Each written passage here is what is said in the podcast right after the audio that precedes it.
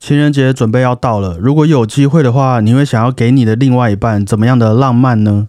在过去啊，我都会送他一些不切实际的东西，像是花呀，还是什么。那今年呢，我就想说来一点回到过去的感觉，想说去找他，然后在我们刚在一起的时候都会去散步的地方，在一起去吃顿饭，走一个温馨路线。回到初中的一个感觉。哎呀，哎，我突然想到，我们这样会不会不小心提醒到人家说情人节要到了，然后他们就会跑去跟另外一半要礼物？也没关系啊，这蛮合理的啊，也很正常嘛。对啊，那没关系，我觉得我们先听完今天的节目啊，或许大家也会认知到说，哎，身边有这样子的一个人陪伴，已经是最幸福的事情了，就是最好的礼物。对，吼，就开始很知足了，也不好说啦。那虽然我们节目好像很理性，常常在凹来凹去解释这个解释那个，什么事情也都要扯到古典音乐，但是讲到情人节，讲到爱，我们还是得要具备感性、具备冲动的一个能力。如果你各位偶尔会像我一样过于理性、不够冲动的话，那么我们今天一定要来欣赏一下这部作品，从我们的心中再次唤醒爱的力量，让你该感性的时候也可以足够的不理性，吼。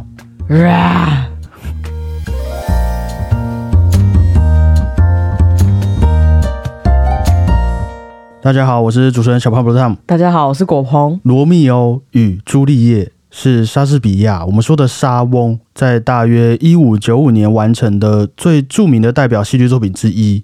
那虽然说这整个故事其实也是参考其他人创作的文本下去做改编的，不过真正让《罗密欧与朱丽叶》名留青史的一个推手，我觉得莎士比亚肯定也是第一位的大功臣啊。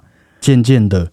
这个罗密欧与朱丽叶的故事也传遍了整个艺术圈，成为了艺术史上的一个大主题之一，让许多不同文化面向的创作者都纷纷展现出属于自己的罗密欧与朱丽叶。不过，在说下去之前，既然身为一个大主题，就代表它一定充满着身在不同时代的人类们都一定会经历过的情绪，还有我们所能够共情的一些情感。像你可能曾经也被另外一半的父母反对过你们的恋情。也会有想念另外一半，然后却也没办法靠近他的时候。有啊，不过在小时候啦。小时候是不是？对。好，那接着我们就先来稍微听听看这罗密欧与朱丽叶的故事，两位年轻人之间到底发生了什么事情？哈，呃，不过有一个前提，我记得莎士比亚似乎好像没有特别说明罗密欧与朱丽叶分别是几岁，但后来大家交叉比对之后，认为说啊，这个故事里面的罗密欧大约十六岁。而朱丽叶是十四岁左右，哈，这么年轻，所以是一位十六岁，一位十四岁，对，没有错，真正的年轻人的故事哈。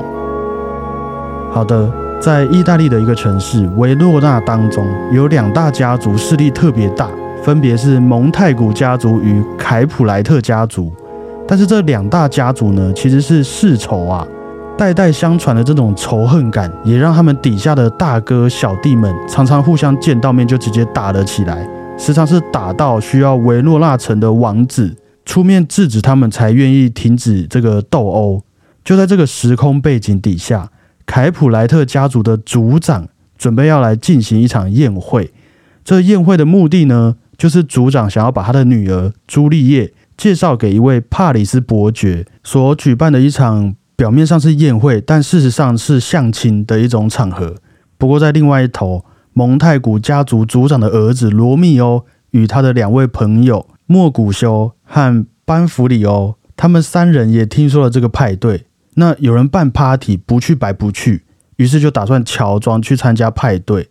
罗密欧也希望可以在派对上遇到他心爱的那一位罗莎琳。哎，这位罗莎琳呢？我记得是朱丽叶的表姐。那据说她也是罗密欧的女朋友。不过大家不要紧张，因为自从罗密欧到了这个派对现场，见到朱丽叶之后，第一眼啊，他就直接爱上了朱丽叶，马上变心，马上变心。那罗莎琳很自然的就变成了前女友了，后面就没有他的事了。OK，那就在罗密欧看着朱丽叶坠入爱河的同时，如果有人这样一直盯着你看，你也会感觉到嘛。于是朱丽叶也发现了罗密欧，但很快的啊，朱丽叶的堂哥提伯特也认出了他们这是蒙太古家族的人吧，于是就把他们三个人给赶出派对了。就在当天夜晚，朱丽叶趴在他房间的窗台边发呆的时候，罗密欧也来到了这个窗台外面。这个非常经典的一幕啊，罗密欧抬着头对着朱丽叶诉说他的心意，两个人越聊越起劲，越看越顺眼，于是也决定我们在明天结婚吧。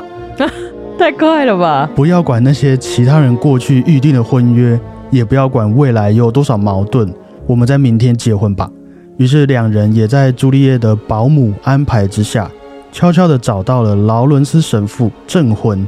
证婚完之后，天色也渐渐暗了。大家要回去睡觉了。那睡觉之前，情侣们都会说什么呢？嗯，晚安。哎，晚安。呃，于是朱丽叶也说，呃，晚安。然后罗密欧又说，呃，晚安。哎呦，你去睡嘛。啊，不要你先去睡。你不先去睡，我就睡了哦。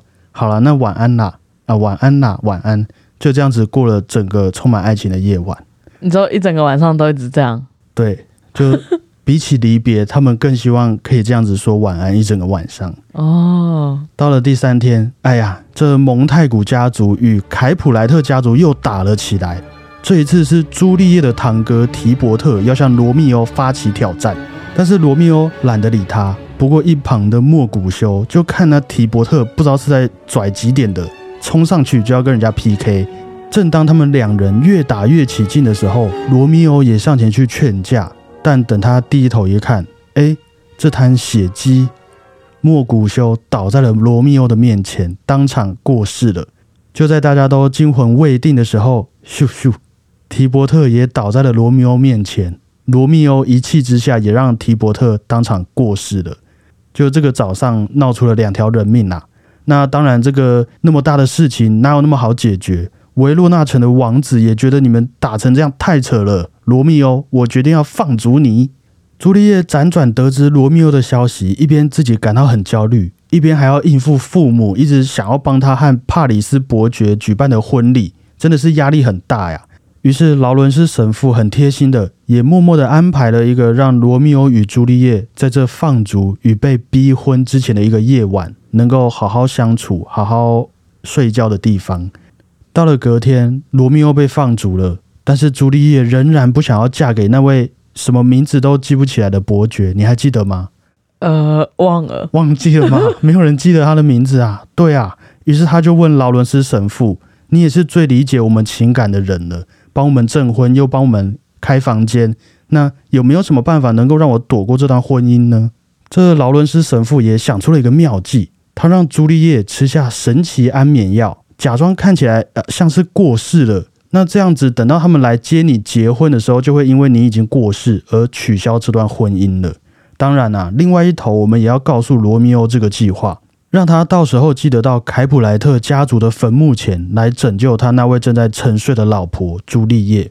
不过很巧的啊，要传递这段讯息给罗密欧的传令使，因为疫情的关系，没有办法出城找到罗密欧，他被困在城里面了。反而是罗密欧从他自己的仆人耳边听见说，城里面的人说朱丽叶过世了的这个消息。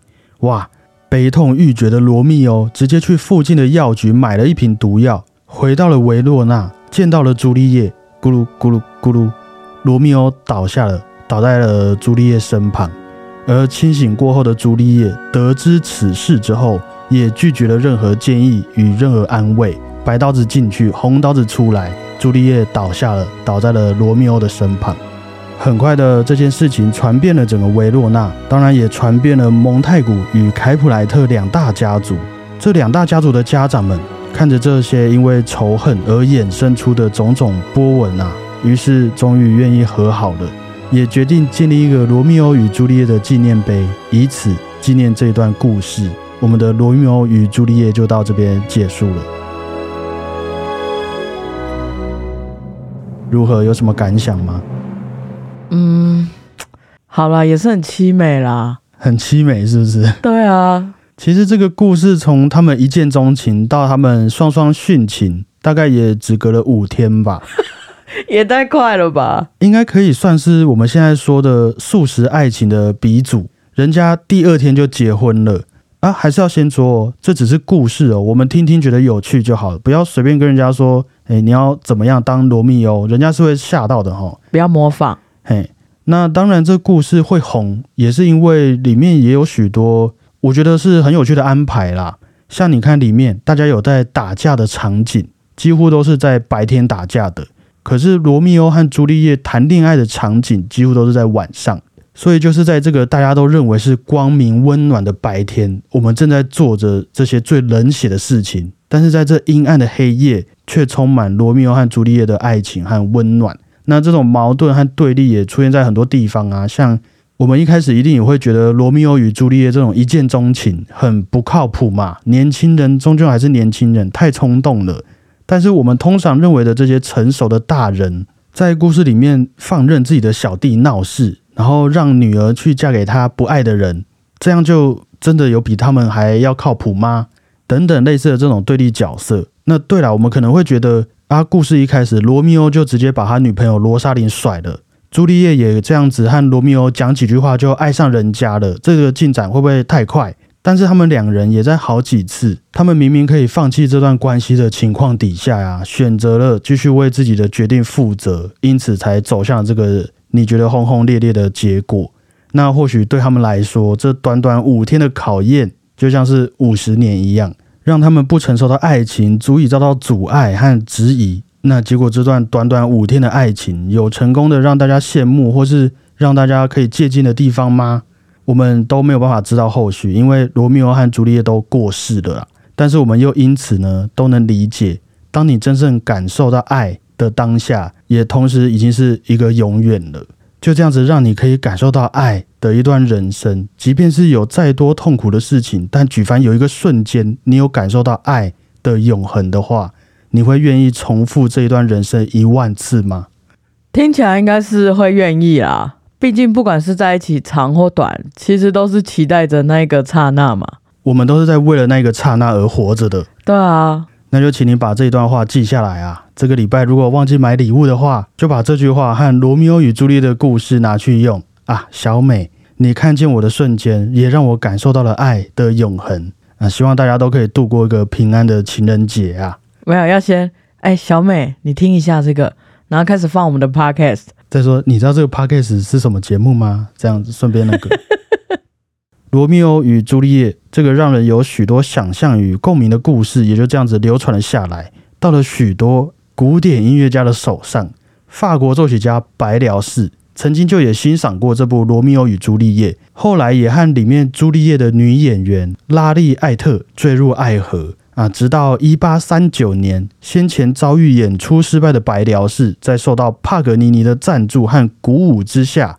哎呀，白辽士，我觉得你根本就是贝多芬的传人呐！你要加油啊！于是白辽士就打起精神，像是贝多芬一样，在交响乐团当中加入了合唱团，又在加入了独唱家，创作出了这部一个半小时左右的戏剧交响曲《罗密欧与朱丽叶》。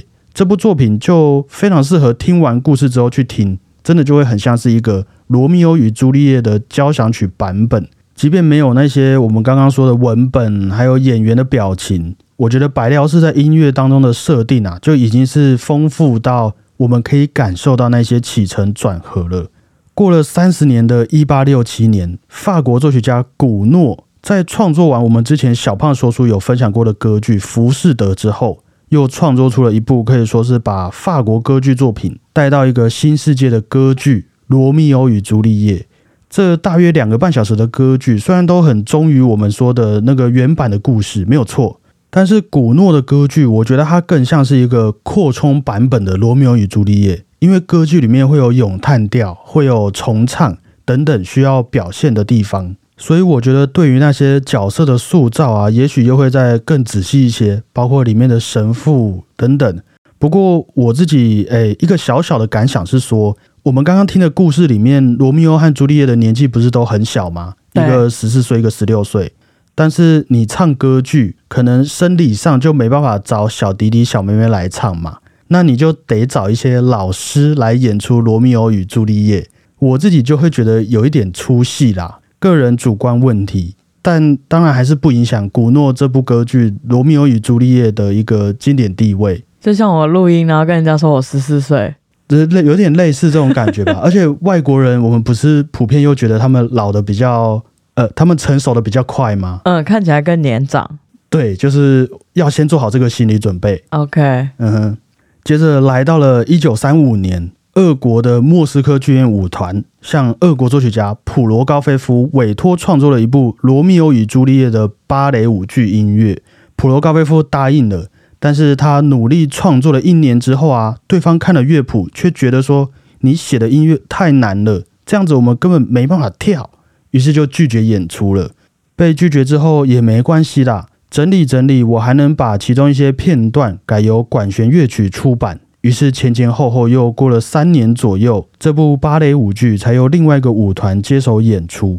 不过，据说一开始普罗高菲夫为了要符合当时俄国政治的气氛，他《罗密欧与朱丽叶》的结局啊是一个喜剧的结局，就是说后来罗密欧回来了，然后和朱丽叶两个人都活了下来，大家迎来一个 happy ending。好像是因为当时的编舞者也觉得说，你故事里面的人活着，我们才有办法跳舞嘛。当时的几位俄国的这个算是文化审查委员，那看到这个改动，也觉得说，嗯，对，这样子很棒啊。同意的代表请举手，呃，同意，不同意的请举手。哎，没有，没有通过，没有，没有，没有通过。不过通过之后没多久，那些审查委员呢、就又因为其他政治正确的事情被私底下处理掉了。那因为这些委员之前都有审核过这《罗密欧与朱丽叶》芭蕾舞剧的案子，普罗高菲夫和其他人讨论之后，也为了我觉得应该是要避险啦，把这个结局又改回了原本的悲剧收场，才正式完成了这部芭蕾舞剧《罗密欧与朱丽叶》。虽然说前前后后经历了那么多风波，但我觉得普罗高菲夫的这部《罗密欧与朱丽叶》已经有点算是电影配乐等级的一个作品了。里面充满了许多标志性的旋律以外，对于每个角色细节的刻画也是很不马虎，不会说只给你看罗密欧与朱丽叶的爱情故事而已，算是非常饱满的一部《罗密欧与朱丽叶》。那当然，这个音乐部分呢，也成为了后来我们非常重要的音乐作品之一，就在这边分享给大家。在其他领域也还有各种不同的《罗密欧与朱丽叶》啦，版本是非常多，包括各种导演、演员和配乐都非常经典的翻拍电影，还有诶这个月要在台湾演出的《罗密欧与朱丽叶》音乐剧。我为了这集内容，当然也有去做一下功课，然后复习一下这些相关的音乐作品嘛。结果我的 YouTube 广告就全部都变成《罗密欧与朱丽叶》音乐剧的广告了。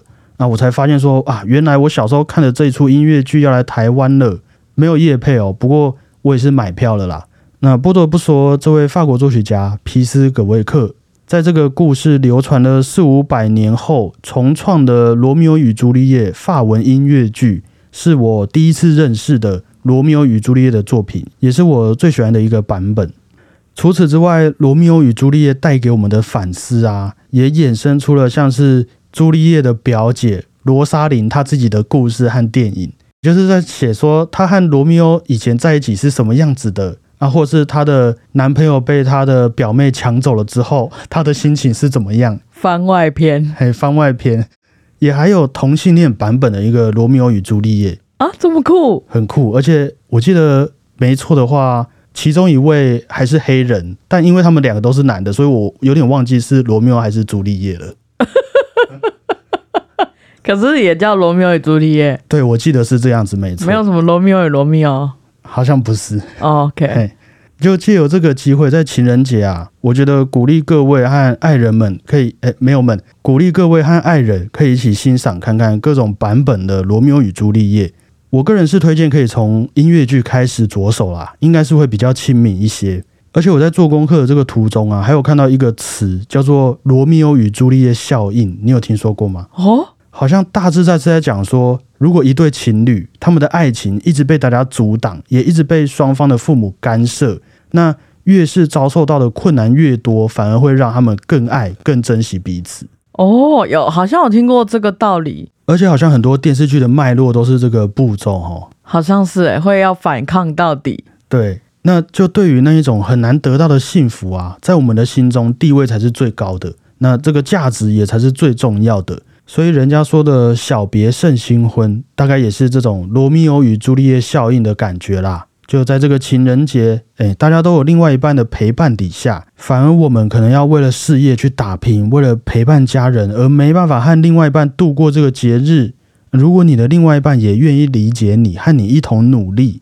那我相信经过了这样子的情人节，你们之间的感情也会在受到阻碍和历练之后，肯定是会更加深刻，而且更加温的。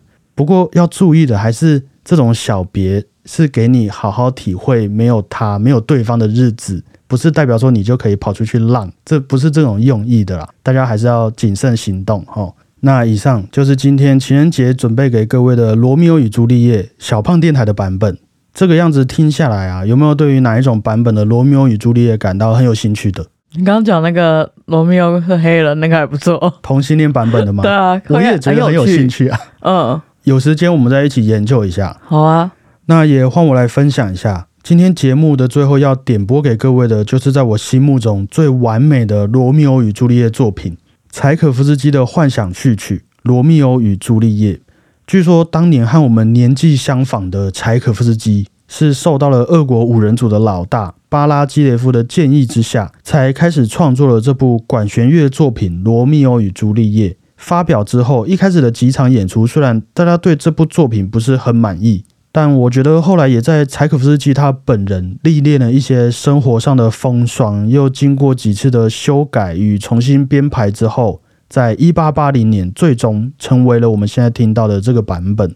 据说他后来也有尝试的要把它改编成歌剧作品，但是他怎么弄都觉得没办法超越自己的这一部幻想序曲，于是就作罢了。因为在这部作品当中啊，柴可夫斯基我觉得是很用力刻画了这个故事里面的几种要素，包括信仰、冲突，还有最重要的爱情。那又因为这故事当中的种种矛盾和对立的局面呢，导致这三种立足点在音乐上时常又会失衡，又个别去拉扯。当然了，我觉得这也许就和柴可夫斯基自己的人生遭遇有点类似，就往往要在各种令人矛盾的事情上做出选择。不过，当我们听完了这一部作品，我觉得也可以理解说，这罗密欧与朱丽叶当时他们两个人相望而又无法靠近彼此的这种距离感。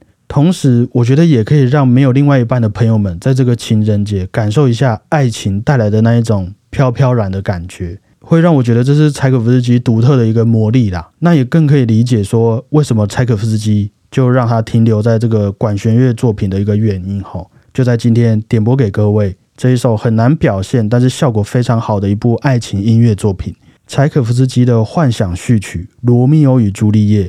由乌克兰国家交响乐团和乌克兰裔的指挥库夏尔所演奏的版本，希望大家会喜欢呐。感觉听完会觉得恋爱了，然后又失恋了。那你可能就抓到《罗密欧与朱丽叶》的精髓了啊！嗯，感谢各位，我是主持人小胖 Blue Tom，祝大家情人节快乐！我是果鹏，大家再会，拜拜，哇。